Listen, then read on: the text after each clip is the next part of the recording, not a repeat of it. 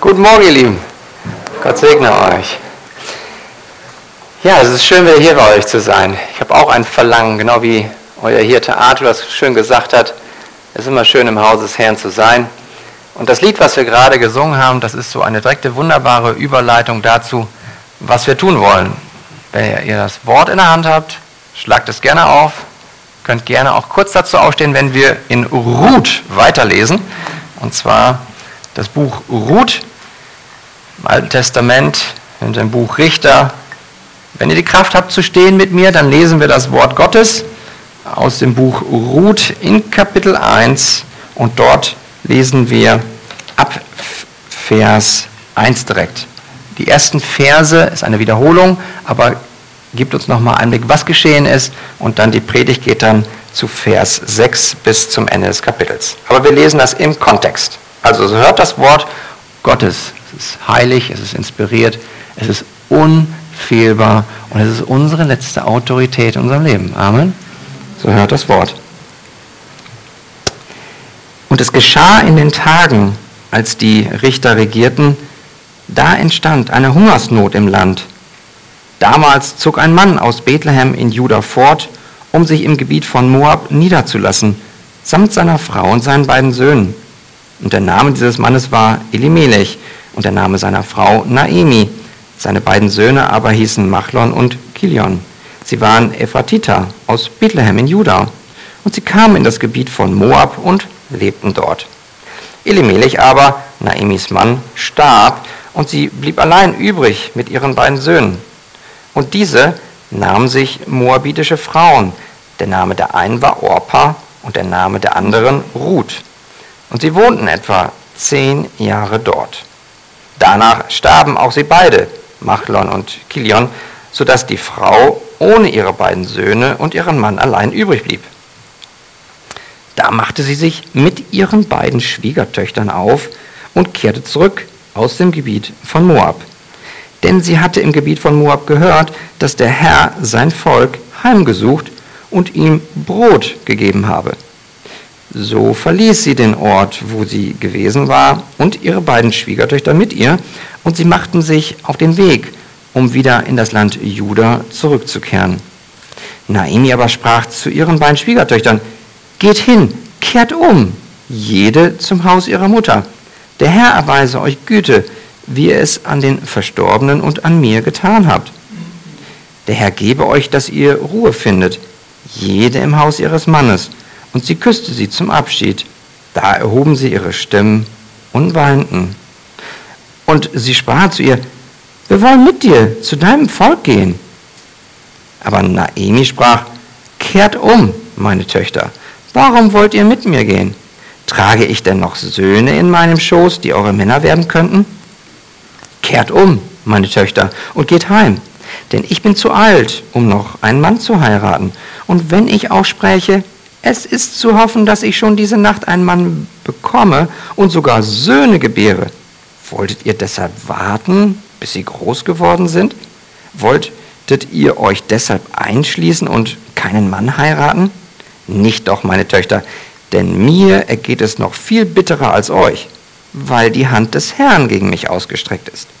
Da erhoben sie ihre Stimmen und weinten noch mehr.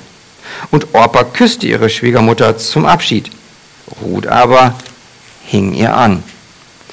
Sie aber sprach, siehe, deine Schwägerin ist umgekehrt zu ihrem Volk und zu ihren Göttern. Kehre du auch um, deiner Schwägerin nach.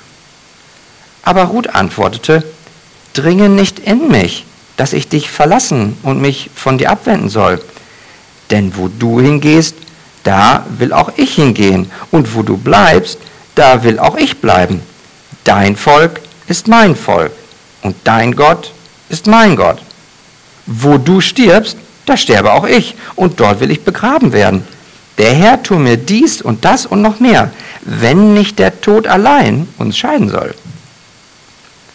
Als sie nun sah, dass sie sich fest vorgenommen hatte, mit ihr zu gehen, ließ sie davon ab, ihr zuzureden. So gingen die beiden, bis sie nach Bethlehem gelangten. Und es geschah, als sie in Bethlehem ankam, da geriet die ganze Stadt in Bewegung ihretwegen. Und man fragte, ist das die Naemi? Sie aber sprach, nennt mich nicht Naemi, sondern nennt mich Mara, denn der Allmächtige hat es mir sehr bitter gemacht. Voll zog ich aus, aber leer hat mich der Herr wieder heimgebracht. Warum nennt ihr mich denn Naemi, da doch der Herr mich gedemütigt und der Allmächtige mich betrübt hat? So kehrte Naemi zurück und mit ihr Ruth, die Moabiterin, ihre Schwiegertochter, die sich vom Land Moab abwandte, und sie kam am Anfang der Gerstenernte nach Bethlehem. Amen. Lasst uns beten. Himmlischer Vater, wir danken dir für dein Wort. Herr, und ich bitte dich, dass du dieses Wort nimmst durch deinen Heiligen Geist, dass wir ermutigt werden, dass wir getröstet werden, da wo erfolgreich, dass du uns ermahnst dass du in deiner Liebe zu uns sprichst und durch dein Wort unsere Herzen veränderst. Herr, schenke, dass wir hier nach dieser Predigt, nach dieser Gemeinschaft rausgehen und dich, Herr, besser kennen, dich mehr lieben und dir mehr dienen, Herr. Bewege du das in unseren Herzen. Darum bitten wir dich, Vater. In Jesu Namen. Amen. Amen. Setzt euch gerne. Ja, stellt euch vor, ihr macht heute noch, ich meine, das Wetter ist ja ganz schön, einen schönen Spaziergang und ihr geht in Stade, schön spazieren und auf einmal kommt ihr an eine bestimmte Stelle, an eine sogenannte Weggabelung. Da kannst du links gehen und du kannst rechts gehen. Habt ihr vielleicht alle schon mal erlebt. Und dann ist ja die Frage, was du dann machst. Du musst eine Entscheidung fällen. Gehe ich nun nach links oder gehe ich nach rechts? Alle anderen lassen wir jetzt mal außen vor, dass man umkehrt, ganz einen anderen Weg geht oder vom Weg runter geht. Nein, nein, wir sind jetzt an der Weggabelung. Stellt euch das mal so vor und dann geht es einmal nach links und einmal nach rechts. Und da müssen wir verstehen, dass wir nicht beide Wege zugleich gehen können. Das geht nicht. Wir müssen uns tatsächlich entscheiden. Und das sehen wir auch hier im Predigtext. Da sind drei Frauen, drei beteiligte Herzen und die kommen an eine Stelle, wo sie eine Entscheidung treffen müssen. Wir sehen das hier in den Versen 6 bis 8. Dort steht, da machte sie, also das ist die Naemi, sich mit ihren beiden Schwiegertöchtern, das ist die Orpa und die Ruth, die machen sich auf und kehrte zurück aus dem Gebiet von Moab.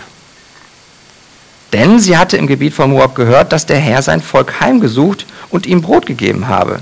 So verließ sie den Ort, wo sie gewesen war, und ihre beiden Schwiegertöchter mit ihr, und sie machten sich auf den Weg, um wieder in das Land Juda zurückzukehren. So, und jetzt sagt sie dann sogar noch, in Vers 8, Naemi sprach zu ihren beiden Schwiegertöchtern, geht hin und kehrt um. Das heißt, sie waren alle drei gemeinsam gestartet. Sie hatten gehört, oh Moment, in Bethlehem, was übrigens heißt Haus des Brotes, Brothaus, da gibt es wieder Brot. Der Herr hat sein Volk heimgesucht. Da ist Hoffnung da. Aber Naimi kommt an diese Weggabelung mit den beiden Töchtern, Schwiegertöchtern, und sagt, Moment mal kurz, ihr kehrt jetzt mal besser um.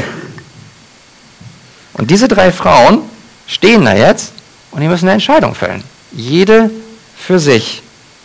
Geht es nun links rum nach Moab oder geht es rechts rum nach Bethlehem? Und deswegen gucken wir uns jetzt diese drei beteiligten Herzen an. Zuerst mal das Herz der Orpa. Da sehen wir eine Entscheidung für die Welt. Dann schauen wir uns an das Herz der Ruth. Da sehen wir eine Entscheidung für den Gott Israels. Und dann gucken wir uns zum Schluss noch das Herz der Naemi an. Und da sehen wir eine Entscheidung für Bitterkeit. Also gucken uns das Herz der Orpa an, das Herz der Ruth und das, Herz der Naemi. Fangen wir an mit dem Herz der Orpa, die Entscheidung für die Welt. Also wie wir eingangs hier in Vers 6 gelesen hatten, hat die Naemi gehört, dass es wieder Hoffnung gibt. Es ist Brot in Bethlehem, also macht sich auf den Weg. Die Frage ist, wie würden sich jetzt die beiden Töchter entscheiden? Orpa und Ruth. Frage an euch. was macht ihr, wenn ihr vor einer grundlegenden Entscheidung steht? Dann machen wir uns doch Gedanken, oder? Dann fragen wir, okay, was spricht für das eine und was spricht für das andere? Und so machen wir uns eine Liste. Und in ähnlicher Weise könnte es auch sein, dass Orpa und Ruth sich überlegt haben, okay, was spricht jetzt dafür, in Moab zu bleiben? Oder beziehungsweise, was spricht dafür, nach Bethlehem zu gehen? Oder was spricht auch gegen Bethlehem?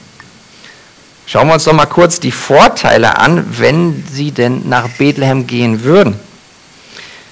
Nun, sie hätten weiterhin Gemeinschaft mit ihrer äh, Schwiegermutter, was ja erstmal schön ist. Sie bräuchten keinen Abschied zu nehmen, keine Abschiedsschmerzen, keine Abschiedstränen. Aber dann kommen wir schon ziemlich an das Ende der Liste der Vorteile, wenn sie denn nach Bethlehem gehen. Schauen wir uns mal die Liste an, was gegen Bethlehem sprechen könnte. Nun, die beiden, Orpa und Ruth, kommen aus Moab. Das heißt, das sind also, wenn sie jetzt nach Bethlehem gehen, das sind Fremde. Das ist nicht ihre Heimat. Das ist auch nicht ihr Volk.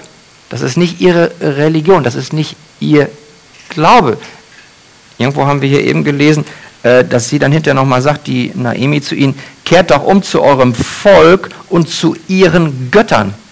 Das heißt, die waren es gewohnt, Götzen anzubeten. Da war vielleicht der Gott Israel einer von vielen, aber da gab es viele andere. Sie müssten auch in Moab ihre Familien zurücklassen. Dann ist es so, nun, sie würden nach Bethlehem kommen, an der Seite von Naemi, aber dann wären sie doch auch vollkommen auf fremde Hilfe angewiesen. Woher soll denn das Essen kommen? Woher kommt Kleidung? Das heißt, sie wären also vollkommen davon abhängig, dass ein Volk, das für sie fremd ist, sie versorgt. Und dann müssen wir auch noch sehen, stell dir das mal vor, da sind in Bethlehem welche, die nicht zum Bundesvolk gehören, aus Moabit. Das erkennt man, alleine schon an der Hautfarbe. Das heißt, immer wieder, wenn Naemi aufläuft mit Orpa und Ruth, würde jedem klar sein, ah, das sind die. Und das erinnert uns an, ah, Naemi hat ihre Töchter, beziehungsweise ihre Söhne mit Töchtern einer anderen Religion, eines anderen Gottes verheiratet. Ja, Naemi hat gesündigt. Also immer da, wo Orpa und wo Ruth mit auftaucht, ist allen klar, ah, die Sünderin, ah, die haben gesündigt. Das ist nicht schön, irgendwo hinzukommen und zu wissen, oh, oh, da zeigen die mit dem Finger auf uns. Das spricht alles dagegen. Also menschlich gesehen war es tatsächlich besser, nach Moab zurückzukehren. Und so steht in Vers 9 dann auch, der Herr gebe euch, dass ihr Ruhe findet, jede im Haus ihres Mannes. Und sie, das ist die Naemi, küsste sie, also Orpa und Ruth, zum Abschied. Und dann weinten sie noch mehr. Also Orpa und Ruth, die haben schon mit sich gerungen. Ja, das war keine einfache Sache. Da ist Herz und Schmerz betroffen. Kennt ihr das? Wenn ihr eine richtig tiefe, feste Entscheidung treffen wollt, aber die schwer ist, weil sie gravierende Auswirkungen hat, da kämpfen wir mit unserem Verstand, mit unserem Herzen. Wozu würde sich Orpa aber entscheiden? Und das lesen wir in Vers 14. In Vers 14 steht, da erhoben sie ihre Stimmen und weinten noch mehr, und Orpa küsste ihre Schwiegermutter zum Abschied. Ruth aber hing ihr an. Also Orpa hat eine Entscheidung getroffen. Sie will nach Moab zurück. Was hat gesiegt? Letztlich die menschliche Vernunft. Das heißt, sie hat entschieden, diese Orpa, nach ihrem menschlichen Denken. Das heißt, die Nachteile auf der Entscheidungsliste in Bethlehem waren eigentlich dieselben wie für die Ruth, aber Ruther, die Ruth geht rechts rum und die Orpa geht links rum. Es siegte also die menschliche Vernunft. Mir ist dazu, als ich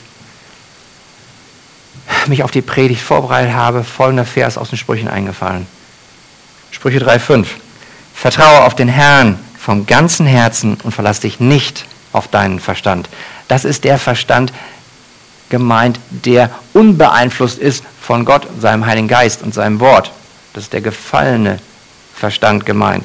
Aber wir sollen auf den Herrn vertrauen. Da aber die Orpa nicht wollte, sie wollten nicht dem Gott der Naimi anhängen, hat sie sich auf ihren eigenen menschlichen Verstand, unbeeinflusst von Gottes Wort und seinem Heiligen Geist, beeinflussen lassen. Und das bedeutet, ich gehe lieber zurück nach Moab. Da gibt es Nahrung, da ist meine Familie, da lerne ich vielleicht auch noch netten Mann kennen und kriege krieg Kinder, habe ein tolles Haus. Kann auch alles so gekommen sein. Auch das ist möglich, das berichtet uns ja die Bibel nicht. Das ist interessant. Orpa taucht nie wieder auf. Wir wissen nicht, was aus ihr geworden ist. Jedenfalls Moab versprach der Orpa mehr Lebensfreude, mehr Erfüllung. Mehr als in Bethlehem. Also wandte sie sich wieder ihren Göttern und Götzen zu. Jetzt dürfen wir eines beachten, nämlich dass wir unser eigenes Herz bewahren. Es ist so einfach, mal eben schnell auf die Orpa zu zeigen mit dem Finger, na guck mal die, was die da gemacht hat. Ganz ehrlich, wir alle hier in diesem Raum, wo wir auch sind, wir sind genauso wie Orpa. Es gab einen Zeitpunkt in unserem Leben, da waren wir ohne diesen Glauben, da waren wir ohne wiedergeborenes Herz. Und da waren wir alle wie Orpa, dass wir unseren eigenen Götzen in unseren Herzen nachgefolgt sind. Insofern waren wir alle Moabiter. Auch ich vor Christus bin ein Feind Gottes gewesen. In Johannes Kapitel 3, Vers 36 steht dazu, wer an den Sohn glaubt, der hat ewiges Leben. Wer aber dem Sohn nicht glaubt, Opa nicht geglaubt, der wird das Leben nicht sehen, sondern der Zorn Gottes bleibt auf ihm. Das, das ist eine harte Diagnose, aber das ist das, was Gottes Wort sagt. Darf man heute noch vom Zorn Gottes sprechen? Nicht mehr überall, aber wir tun es, weil es wahr ist. Aber das tun wir aus Liebe, weil wir einen heiligen, gerechten Gott haben, und der Lohn der Sünde ist der Tod, sogar der ewige Tod. Aber deswegen haben wir auch das Evangelium, die gute Nachricht, weil es gibt eine Lösung dafür. Also, wichtig ist hier zu betonen, dass wir genauso waren. Denn auch in uns musste etwas passieren. Ihr kennt alle die Begebenheit, wo Jesus Christus dem Nikodemus begegnet ist, wird uns geschildert im Johannes 3. Und im Johannes 3 steht dann, dass Jesus sagt, wundere dich nicht, dass ich euch gesagt habe, dass ihr von Neuem geboren werden müsst. Überleg mal, da kommt der Nikodemus, der Gesetzeslehrer schlechthin, und sagt, ja, Jesus, ich sehe ja, du, du musst von Gott kommen, weil du tust ja hier Zeichen, die kann ja sonst gar keiner tun. Der muss ja von Gott kommen. Nikodemus meint, Zeichen wie Lahme können wieder gehen, Blinde können wieder sehen, hätte er erkannt. Jesus sagt, du meinst, du kannst die Zeichen erkennen, was zum Reich Gottes gehört? Du musst ein neues Herz erstmal haben. Versteht ihr? Das ist der Kontext. Und deswegen sagt er ihm das dann nochmal in Vers 5, wahrlich, wahrlich, ich sage dir, wenn jemand nicht aus Wasser und Geist geboren ist, der kann das in das Reich Gottes nicht eingehen. Und spätestens da hätte Nikodemus, der das Alte Testament kennt, wahrscheinlich sogar auswendig, der hätte es merken müssen. Wasser und Geist? Ah, das hat er schon der Prophet Hesekiel gesagt. Denn der sagt doch, ich will reines Wasser über euch springen und ihr werdet rein sein. Und ich will euch ein, ein neues Herz geben und einen neuen Geist in euer Inneres legen. Ich will das steinerne Herz aus eurem Fleisch wegnehmen und ein fleischernes Herz geben. Das ist Hesekiel 36, 25, 26. Das heißt, da spätestens hätte Nikodemus das erkennen müssen, dass er geistlich tot war, dass er erst ein neues Herz braucht. Und genau so war das mit Opa.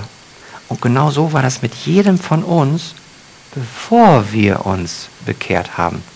Verstehen wir? Wir dürfen uns also nicht über Opa erheben, sondern es ist so eine Gnade, dass Gott, wenn du hier bist, in dir das gewirkt hat, dass du Christus vertraust, dann bist du dir sicher, ich habe ein neues Herz bekommen. Und da darfst du Gott für danken und ihn loben. Aber deswegen stellt sich für uns auch hier die Frage, und es ist immer möglich, dass bei einer Gruppe von mehreren Menschen auch jemand dabei ist, der zwar vielleicht sogar schon seit Jahren in die Gemeinde kommt, aber doch letztlich äußerlich nur künstliche Früchte angetackert hat. Also wo jemand möglicherweise auch hier ist oder der das vielleicht später hört oder nachliest und sich vielleicht doch fragen muss, vertraue ich wirklich Christus? Vertraue ich, dass er mich versorgt in Bethlehem? In dem Haus des Brotes glaube ich, dass er, Jesus Christus, das Brot des Lebens ist? Dann möchte ich dir zurufen, setze dein Vertrauen in ihn. Vertraue ihm, kehre um von deinen eigenen Wegen und folge ihm nach. Iss ihn, er ist das Brot des Lebens, was er selbst sagt. Also geh nicht wieder zurück nach Moab. Du bist doch schon am richtigen Ort hier. Aber lass Christus auch in dein Herz hinein. Demütige dich und bitte ihn, dass er dir wirklich ein neues Herz schenkt. Denn eines müssen wir bedenken. Es mag sein, dass die Orpa in Moab noch wunderbare Jahre, Jahrzehnte hatte. Wir wissen es nicht. Aber eines hatte sie nicht. Vergebung von Gott. Ewiges Leben. Und deswegen ist es wichtig, dass wir nicht wie Orpa nach Moab zurückgehen, sondern dass wir uns in des Vaters Arme werfen, indem wir sagen, Vater, öffne mir das Herz, ich möchte deinem Sohn vertrauen. Soweit zum Herz der Orpa. Schauen wir uns jetzt das Herz der Ruth an. Was tat Ruth? Wie hat Ruth sich an dieser Weggabelung entschieden? Nun, wir lesen das in Vers 14 am Ende. Dort steht, Ruth aber hing ihr an. Das ist etwas, was wunderschön ist. Sie hing ihr an. Und das tat Ruth, ob schon in Vers 15 ja das folgende steht. Sie, das ist die Naemi, aber sprach, siehe, deine Schwägerin Orpa ist umgekehrt zu ihrem Volk und zu ihren Göttern, kehre auch du um. Seht ihr das hier? Das ist jetzt inzwischen das vierte Mal, dass Naemi sagt, kehre um. Das war schon in Vers 8 so, geht hin, kehrt um. Vers 11, Naemi sprach, kehrt um. Hier jetzt wieder, Vers 15, kehre auch du um. Aber die Ruth, wisst ihr was? Die ist entschieden. Das ist der Hammer. Sie sagt in Vers 16, dringe nicht in mich ein, dass ich dich verlassen und mich von dir abwenden soll. Denn wo du hingehst, da will auch ich hingehen. Und wo du bleibst, da will auch ich bleiben. Dein Volk ist mein Volk. Und dein Gott ist mein Gott das sind Worte, die, die scheinen auch noch heutzutage hell, leuchtend aus der Bibel hervor. Wie konnte Ruth aber solche wunderbaren Worte sagen? Hat sie das aus ihrem eigenen Fleisch gemacht? Nein. Sie hat durch den Heiligen Geist gewirkt, eben genau das bekommen, wovon wir eben in Johannes 3 gesprochen haben. Gott hat in ihr ein neues Herz gewirkt. Nicht biologisch, sondern geistlich. Sie hat auf einmal geistlich sehende Augen. Das hat der Herr getan in ihr. Und deswegen, weil Gott das in ihrem Herzen bewirkt hat, aus Gnade, tut Ruth jetzt vier Dinge. Das erste ist, hier steht in Vers 14c, Ruth aber hing ihr an. Dieses Wort, was hier steht, anhängen, das kennt ihr alle. Erste Buch Mose, Kapitel 2, Vers 24. Mann und Frau. Der Mann verlässt die Familie und hängt seiner Frau an, beziehungsweise die Frau hängt dem Mann an. Versteht ihr? Die kleben. Das heißt, die Ruth klebt sich an Naomi. Sagt, wo du bist, da bin ich euch. Das ist ganz wichtig. Das, das, das ist ein ganz wichtiges Wort hier. Das heißt, sie klebt an Naomi und damit auch an dem Gott des Bundes. Das zweite, was gut macht, Vers 17a, sie legt ein Gelübde ab. Wo du stirbst, da sterbe auch ich. Kennt ihr das von Hochzeiten? In guten wie in schlechten Zeiten? Bis auf, dass der Tod euch scheidet. Also sie klebt an Naemi, sie legt ein Gelübde ab, geht noch weiter. Das dritte, was sie macht, Vers 17b, schaut mal, was sie da macht. Sie verflucht sich selbst der Herr tue mir dies und das und noch mehr. wenn nicht der Tod allein uns scheiden soll. Das heißt, Ruth, die sagt hier, Naimi, wenn ich dich verlassen sollte, es sei denn durch meinen eigenen leiblichen Tod, dann soll der Herr mich töten. Das war damals eine, eine Redewendung, ein sich selbst verfluchen, um zu sagen, ich stehe hier und ich stehe zu meinem Wort. Ich bezeuge das vor Gott. Aber dann das vierte, und das ist das Beste. Vers 16, wie sie dann sagt, dein Volk ist mein Volk und dein Gott ist mein Gott. Das heißt, sie setzt ihr Vertrauen in den Gott Naimis, in den Gott Israels. Sie glaubt, sie vertraut und damit ist sie bereit, alle ihre Götzen hinter sich zu lassen. Und damit, ihr Lieben, mit Götzen meine ich jetzt nicht so eine schöne Statue hier. Die stellt dir vor, das wäre jetzt eine Götze, diese große Lautsprecher. Darum geht es nicht. Es geht um unser Herz. Selbst ich muss mein Herz bewahren, dass ich nicht etwas mehr anbete, mehr verehre, mehr will, mich mehr nachsehne als Christus selbst. Versteht ihr? Das ist das, was die Hauptsünde im Alten Testament und Neuen Testament ist. Paulus sagt einfach Götzendienst dazu. Und die Propheten im Alten Testament haben es auch so gesagt. Damit ist nicht gemeint, dass wir uns wirklich buchstäblich niederknien vor irgendeiner Statue, sondern wenn ich beispielsweise etwas, was an sich gut ist, wie zum Beispiel meine Kati, meine Kinder, euch, mehr liebe, mich mehr danach sehne, mit euch was zu machen, als mit meinem Christus. Versteht ihr? Das passiert so schnell in unserem Herzen, dass wir uns in unseren Gedanken und Gefühlen um uns selbst drehen. Ah, ah, das möchte ich. Ich möchte jetzt unbedingt den Spaziergang haben. Ich möchte jetzt unbedingt noch das Eis essen. Und das hast du dir so sehr in den Kopf gesetzt, dass du dich so um dich selbst drehst, dass du letztlich das Eis oder den Spaziergang anbetest, weil du das so sehr begehrst, dass dich so in Beschlag nimmt, dass Christus am Rand ist. Und das ist Götzendienst. Und davor will Gott uns bewahren und uns immer wieder an sein Herz ziehen. Und diese Entscheidung hat gut getroffen. Ich sage, hier stehe ich, ich stehe an der Weggabelung, aber nein, Naomi, dein Weg ist mein Weg, weil dein Gott ist mein Gott. Triffst du diese Entscheidung auch? Die musst du auch als Gotteskind tagtäglich treffen. Bist du bereit zu sagen, Herr, du bist mein Herr und wo du mich hinein willst, da gehe ich hin. Und was du von mir willst, das soll auch mein Wille werden. Das ist, wenn wir Christus, den Vater, den Heiligen Geist lieben. Welchen Weg schlagen also auch wir ein? Ruth ging also den Weg Gottes. Sie ging wieder nach Bethlehem. Aber ihr Lieben, dieser Weg, den Ruth da gegangen ist, der ging nur über ein Kreuz, nämlich das Kreuz. Es gibt nur einen Weg zum Vater und das ist der Weg durch Jesus Christus. Und das bedeutet, sie musste alles zurücklassen in Moab. Ihre Familie, sie musste alles das dort lassen. Sie musste sogar sich selbst aufgeben. Markus sagt uns das in Kapitel 8, Vers 34. Und er, das ist Jesus Christus, Jesus rief die Volksmenge samt seinen Jüngern zu sich und sprach zu ihnen, wer mir nachkommen will, der verleugne sich selbst, nehme sein Kreuz auf sich und folge mir nach. Ganz ehrlich,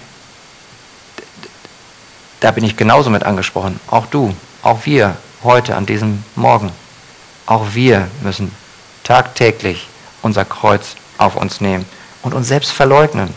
Es geht nicht um uns, es geht nicht um die kleine Wurst, Markus, noch nicht mal um, um die noch größere Wurst, nein, kleinere Wurst, Arthur, mein geliebten Hirten.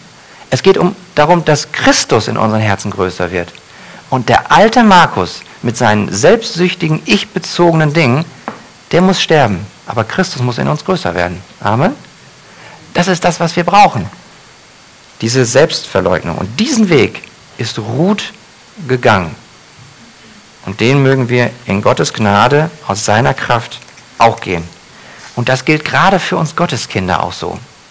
Und es kann ja auch sein, auch heute, frag dich ganz ehrlich in deinem Herzen, wo Gott dich davon überführt, dass du gerade etwas in deinem Herzen bewegst, was nicht zu seiner Ehre ist, dann kehre um. Dieses Umkehren ist nicht nur am Anfang des Glaubenslebens. Wenn Gott dir heute klar macht, ich habe mich mit meinen Gedanken und meinen Gefühlen um etwas gekreist, was mich von Christus fernhält. Etwas, wo ich bitter werde, wo ich mein Familienmitglied, ob es mein Ehepartner ist, ob es mein Kind ist, ob es mein Nachbar ist, dass ich ihn nicht liebe, dass ich nicht bereit bin, dessen Interessen höher zu achten als meine eigenen.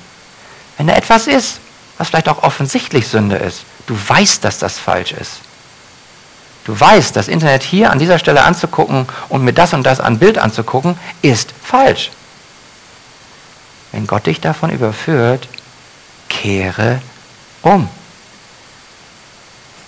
Das heißt, Gottes verändernde Gnade brauchen wir nicht nur am Anfang unserer Reise, wo wir an der Weggabelung stehen, sondern auch in unserem alltäglichen Leben als Christen. Wir, ich und du, müssen uns immer wieder neu für rechts Bethlehem, Bundesgott, Christus, die Erfüllung des Alten Testaments, für ihn müssen wir uns entscheiden.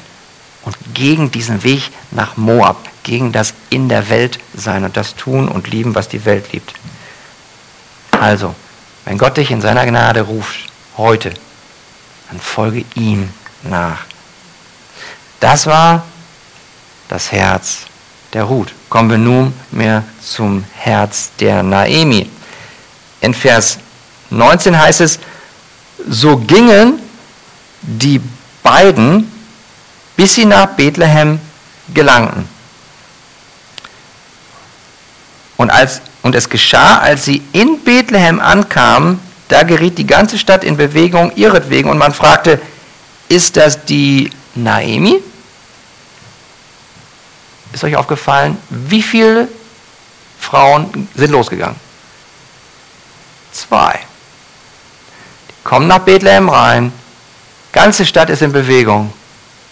Wie ist jetzt die Frage? Ist das die Naemi? Versteht ihr, worauf ich hinaus will? Zwei gehen los, zwei kommen rein, eine wird angesprochen. Was ist mit Ruth? Die wird übersehen. Eigentlich müssen wir sagen, wer sind denn diese beiden? Nee, das ist die absolut kalte Dusche für Ruth. Aber von wem? Vom Volk Gottes, vom Bundesvolk, von den jüdischen Einwohnern in Bethlehem. Ja, auch Gottes Volk kann enttäuschen. Kennt ihr das? Vielleicht sogar aus dieser eigenen Gemeinde? Ich kenne das. Du wünschst dir gegrüßt zu werden von jemandem, der übersieht dich. Du hast Geburtstag. Haben sie alle vergessen. Also wirklich, wo wir enttäuscht werden von unserem Glaubensbruder, von unserer Glaubensschwester. Aber ganz ehrlich, in einer Gemeinde, wo der Kniesel den Raum betritt, ist zumindest eine Sünde anwesend. Und ich vermute noch ganz viele andere. Und obwohl wir errettete Gotteskinder sind, haben wir in uns immer noch die Sünde, wo wir uns um uns selbst drehen und wir enttäuschen den anderen. Ja, aber wisst ihr was?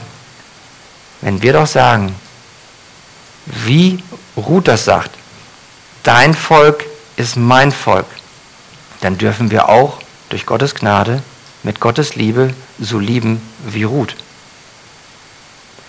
Denn sie war bereit, Gottes Volk zu lieben und zu dienen, obschon sie so abgewatscht wird, obwohl sie nicht willkommen war.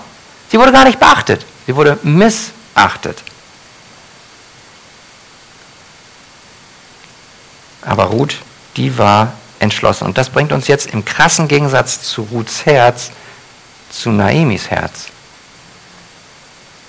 Verse 20, 21. Schaut nochmal rein. Sie aber, das ist die Naemi, sprach, nennt mich nicht Naemi, sondern nennt mich Mara, denn der Allmächtige hat es mir sehr bitter gemacht. Voll zog ich aus, aber leer hat mich der Herr wieder heimgebracht. Warum nennt er mich denn Naimi, da doch der Herr mich gedemütigt und der Allmächtige mich betrübt hat? Hören wir das? was da aus dem Herzen rauskommt?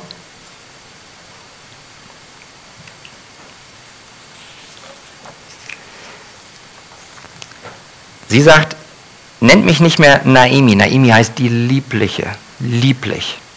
Nennt mich Mara. Mara heißt bitter. Sie sagt, ich bin doch voll ausgezogen. Also, sie hatte einen lebendigen Ehemann, sie hatte zwei lebendige Söhne und sagt, ja, da bin ich doch voll aus Bethlehem damals ausgezogen, aber leer bin ich jetzt zurückgekommen. Erstens war sie nicht wirklich voll. Ja, sie hatte einen Ehemann, ja, sie hatte zwei Söhne. Aber wo hat sie denn die Fülle gesucht? In ihrem Ehemann? In ihren beiden Söhnen? Nein, sie sollte doch die Fülle in dem Gott Israel suchen, der sie natürlich beschenkt mit den Gnadengeschenken eines Ehemannes und zwei Söhne. Aber ihr Herz war darauf ausgerichtet, horizontal dort Erfüllung zu suchen, dort das Brot zu essen. Das heißt, erstens ist sie nicht voll ausgezogen und zweitens, ist sie auch nicht leer zurückgekommen. Wer war denn an der Seite von der Naemi? Na, die Ruth. Ruth, eine hingegebene Frau, die entschieden war, ihr zu dienen, bis der Tod sie scheidet. Sehen wir da, was in dem Herzen von Naemi geschehen ist? Wir können nicht in das Herz hineinschauen. Das kann keiner. Das kann nur Gott alleine. Und wir selbst können unser eigenes Herz schauen. Aber die Früchte, sagt Jesus, daran werdet ihr sie erkennen. Und das sind hier bittere Früchte, die hier kommen. In Vers 13 stand sogar schon Folgendes. Nicht doch, meine Töchter, denn mir ergeht es noch viel bitterer als euch, weil die Hand des Herrn gegen mich ausgestreckt ist. Lass uns mal in die Schuhe von Naomi gehen. Sie sagt, ich bin so bitter, weil der Herr gegen mich ist. Ist das wahr? Nein. Aber das ist genau das, wozu auch wir neigen können, wenn die Umstände in unserem Leben dunkel werden, wo Gott sogar in seiner souveränen Gnade und Liebe uns manchmal sogar Dinge wegnimmt, die uns lieb gewonnen sind. Bei Naimi war es der Ehemann, zwei Söhne. Aber ist deswegen Gott der Böse, der sie bitter macht? Nein. Sie hat vergessen, sie war es, die damals Bethlehem verlassen hat. Sie war es, die dann, so steht es dort, ähm, zehn Jahre dort lebten. Sie war es, nachdem der Ehemann gestorben ist, der die beiden Söhne mit moabitischen Frauen verheiratet hat. Das war ihre eigene Sünde, die letztlich dazu geführt hat, dass sie letztlich leer wurde, innerlich leer. Es scheint also so, als ob sie die Folgen ihrer Sünde, nach Moab zu gehen, den Herrn nicht zu vertrauen, im Unglauben zu leben und ihre Söhne mit Frauen anderer Religion zu verheiraten, dem Herrn zuschiebt. Die Hand ist gegen mich ausgestreckt. Ja, im gewissen Sinne ist das natürlich richtig. Aber das Motiv Gottes ist doch eines, was liebevoll ist. Gott will Naemi zurechtbringen. Naemi ist sein Kind, seine verlorene Tochter. Was macht der Vater, der sein Kind liebt? Der züchtigt das Kind, der trainiert mit dem Kind, dass es wieder zurück von der Weggabelung sich für den richtigen Weg, nämlich nach rechts und nach Bethlehem entscheidet. Und genau das hat Gott der Vater doch getan. Und so sagt uns Gott in seinem Wort, zum Beispiel in Hebräer Kapitel 12, Vers 6, denn wen der Herr lieb hat, den züchtigt er und er schlägt jeden Sohn, den er annimmt. Wozu, frage ich euch, wozu? Was ist also das Ziel dieser göttlichen Züchtigung? Ist es um Naimi zu zerstören? Um sie innerlich zu verbittern? Nein, das ist nicht das Ziel. Es geht darum, dass Naemi wieder auf den richtigen Weg zurückkommt. Darum geht es. Hebräer Kapitel 12, Vers 10. Er, das ist Gott, aber macht das zu unserem Besten, damit wir seiner Heiligkeit teilhaftig werden. Also Gott hat ein Ziel vor Augen. Wenn sich in deinem Leben, auch gerade zur Zeit, die Wolken verdunkeln, dann sei dir gewiss, Gott ist auch an deinem Herzen an der Arbeit. Und wenn du gerade auf einem falschen Weg bist, dann nimm es an, dass er dich wieder zurückholt. Und selbst wenn auch überhaupt keine Nullsünde von dir im Spiel ist, so züchtigt er im Sinne von trainiert dich gleichwohl, indem er dir etwas nimmt aus Liebe, wo du dein Herz drauf gesetzt hast, was an sich auch gut ist, aber manchmal nimmt Gott uns etwas weg, damit wir leer werden von äußeren Dingen, damit er uns mehr an sein Herz ziehen kann. Verstehen wir das? Das heißt, Gott ist immer derjenige, der voller Liebe, voller Erbarmen auf deinem Herzensthron sitzen möchte und nicht irgendwelche Dinge aus der Welt. Und nochmal, die Dinge sind alle gut. Extremes Beispiel. Ich liebe meine Frau. Wenn ich aber sage, ich liebe sie über alles, ah, horizontal richtig, vertikal nein. Es ist Christus, es ist Gott, der Vater, der Heilige Geist, die ich mehr lieben soll. Und auch hoffentlich durch deine Gnade mehr liebe. Aber wenn ich meine Liebe so sehr horizontal ausstrecke, dass ich das so auf Kati fokussiere, dass ich meine Kinder aus dem Blick verliere, dass ich Christus aus dem Blick verliere, dann kann es sein, dass Gott Kathi meinen Mund beiseite stellt, dass sie nicht für mich zur Verfügung steht, damit ich wieder meinen Weg zu Gott zurückfinde und mein Herz sich wieder um ihn dreht. Und da darfst du auch dich jetzt fragen, ist da etwas in meinem Leben, was mich zu sehr in Beschlag nimmt, wo Christus am Rand ist? Im Wort lesen? Ah, nee, habe ich eigentlich keine Zeit für beten. Ah, okay, mal im, okay, hm, fertig. Versteht das bitte richtig? Wir müssen unser Herz bewahren und immer wieder neu auf Gott ausrichten. Das heißt also, dieser Prozess der Zurechtweisung Gottes, der fühlt sich manchmal bitter an. Aber es steckt etwas Gutes dahinter. Etwas sehr Gutes. Und das bringt uns dazu, anzuerkennen und wertzuschätzen, dass wenn Gott uns, wenn Gott dich heute an diesen Punkt bringt, wo du dich leer fühlst, wo du dich sogar teilweise bitter fühlst, dann sei gewiss, dass der liebende Gott die Hände nach dir ausstreckt, um dich zurück an sein Herz zu ziehen. Und dabei dürfen wir bedenken, dass wir einen Gott haben, der sogar krumme Wege benutzen kann. Bitte versteht das jetzt richtig, was ich sage. Naemi ist einen krummen Weg gegangen. Sie ist aus dem verheißenen Land raus, existierte zehn Jahre woanders, hat viele Fehler gemacht, hat viel gesündigt. Aber Gottes gnädige, liebevolle Hand war immer auf ihr und hat sie als ein Werkzeug seiner Gnade gebraucht, um die Schwiegertochter Ruth mit ins verheißene Land zu bringen, wo sie dann sein wird, wo sie letztlich eine Vorfahrin wird des Christus, des Retters, der kommen soll aus Bethlehem. Verstehen wir, dass selbst Gott unsere Fehler, unsere falschen Wege, wo wir uns an einer Weggang für den falschen Weg entschieden haben, trotzdem in seinem Ratschlussplan gebraucht, das ist seine Vorsehung Gottes, wo er sagt, ich erreiche meinen Ratschluss, dass ich ihn umsetze. Und so hat er auch die Naimi gebraucht, so hat er auch die Ruth gebraucht und so wird er auch uns, auch dich gebrauchen. Zu seiner Ehre, als ein kleiner Baustein, als ein Werkzeug seiner Gnade, um seinen Erlösungsplan vollkommen umzusetzen. Und deswegen, wie immer es auch sein mag, Gott bringt uns immer dann Verluste und Schwierigkeiten in unser Leben, nicht weil er uns hasst oder weil er uns bedrängen will, sondern weil er uns liebt, weil er dich liebt. Und er hat uns auch nicht deswegen bestraft, weil auf wen hat er seine Strafe gelegt? Auf Christus. Ich hätte die Strafe verdient, auch du. Aber Christus hat es auf sich genommen. Statt uns also zu strafen, legte er seinen Zorn auf den Sohn, der es vollkommen getragen hat am Kreuz, sodass wir Vergebung erhalten. Und wir waren alle draußen, wie Ruth. Wir waren alle Moabiter. Wir alle haben die Herrlichkeit Gottes verfehlt. Und doch hat Gott uns in Christus so sehr geliebt, dass er uns in Christus errettet hat. Und das, ihr Lieben, Das ist das Evangelium. Das ist die Person und das Werk unseres Herrn, unseres hochgelobten Jesus Christus. Amen. Amen. Lasst uns beten.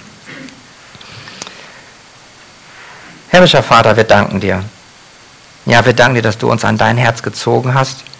Ja, wir waren alle mal wie die Orpa. Ja, wir waren auch alle mal wie die Ruth. Aber du hast uns in deiner Gnade erlöst. Du hast uns deinen Sohn gesandt. Ja, darin hast du deine Liebe bewiesen, dass du uns deinen Sohn gesandt hast als Sühnopfer für unsere Sünden. Und Jesus, du hast getan. Du bist den Weg bis ans Ende gegangen, aus Liebe, aus Barmherzigkeit. Ja, wegen der vor dir liegenden Freude hast du das Kreuz erduldet. Für uns. Wir danken dir dafür. Herr, und so bitte ich dich, dass du dieses Wort in uns jetzt nachhallen lässt, dass es uns mehr und mehr verändert, dass wir uns in unserem alltäglichen Leben als Christen in dieser gefallenen Welt, dass du uns, wenn du uns an die Weggabelung bringst, dass wir uns in der Kraft des Heiligen Geistes durch dein Wort gewirkt für den richtigen Weg entscheiden, für dich, unseren Herrn. Ja, wir wollen es dir bekennen, Herr. Wir brauchen deine verändernde und deine bewahrende Gnade. Amen. Amen. Arthur.